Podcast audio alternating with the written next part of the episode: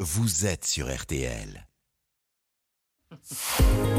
C'est aujourd'hui que sort en, en salle le nouveau Disney, La Petite Sirène, et cette fois pas en dessin animé, mais avec euh, de vrais acteurs. Ouais, ouais. Et ce matin, Florian, vous allez nous expliquer pourquoi La Petite Sirène avait vraiment une queue. Oui, Jérôme, mais, mais pas une queue de poisson, un autre genre de, de queue, si vous voyez ce que je veux dire. Non, pas car du tout. Bah, non. figurez-vous que voulez-vous dire Vous pouvez préciser non, je- Bah, Figurez-vous que la petite sirène qui a inspiré son conte au Danois Hans Christian Andersen, c'était un homme, et cet homme, c'était lui-même. en Vous fait. êtes en train de dire que La Petite Sirène est en fait un conte autobiographique. Exactement, Jérôme, né d'une désillusion amoureuse. Si vous vous rappelez, hein, dans le conte écrit en 1837, Ariel désire perdre sa queue pour pouvoir aimer le prince Eric. Eh bien, Andersen, pareil.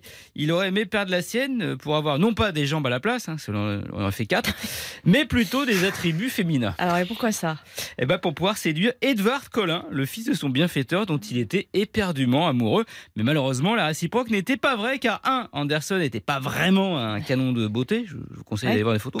Oui, c'est vrai. Et surtout, deux, le jeune homme n'était pas, comme le conteur, attiré par les garçons. Et on on est vraiment sûr de ça Ah, bonne dame, on n'est jamais vraiment sûr de rien. Ah, là, là. Mais quand Andersen écrit deux ans avant La Petite Sirène une lettre à Edward Collin dans laquelle il dit, je cite, Je me languis de toi comme d'une belle fille de Calabre, mes sentiments pour toi sont ceux d'une femme, mais la féminité de ma nature et de notre amour doivent demeurer un secret. Bon, bah, Oulala. on peut Ouais. dire que c'est assez explicite. Presque sûr. Voilà.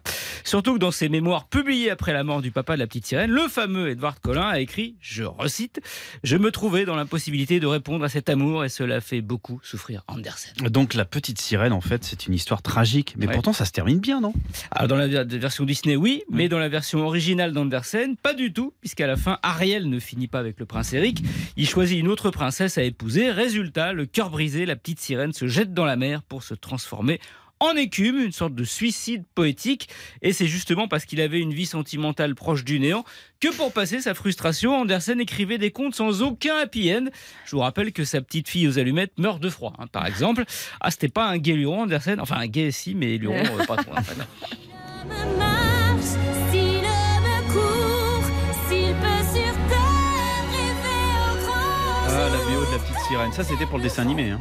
Ça, non, c'est la nouvelle Non, version. Ça, c'est la nouvelle version Ouais. du film qui sort donc. euh, par Cerise Calixte. Voilà. aujourd'hui. Merci beaucoup Florian, merci à tous les trois. Alba, on se retrouve dans 20 minutes pour votre édito. Ah, on va parler de foot et de racisme. Ah.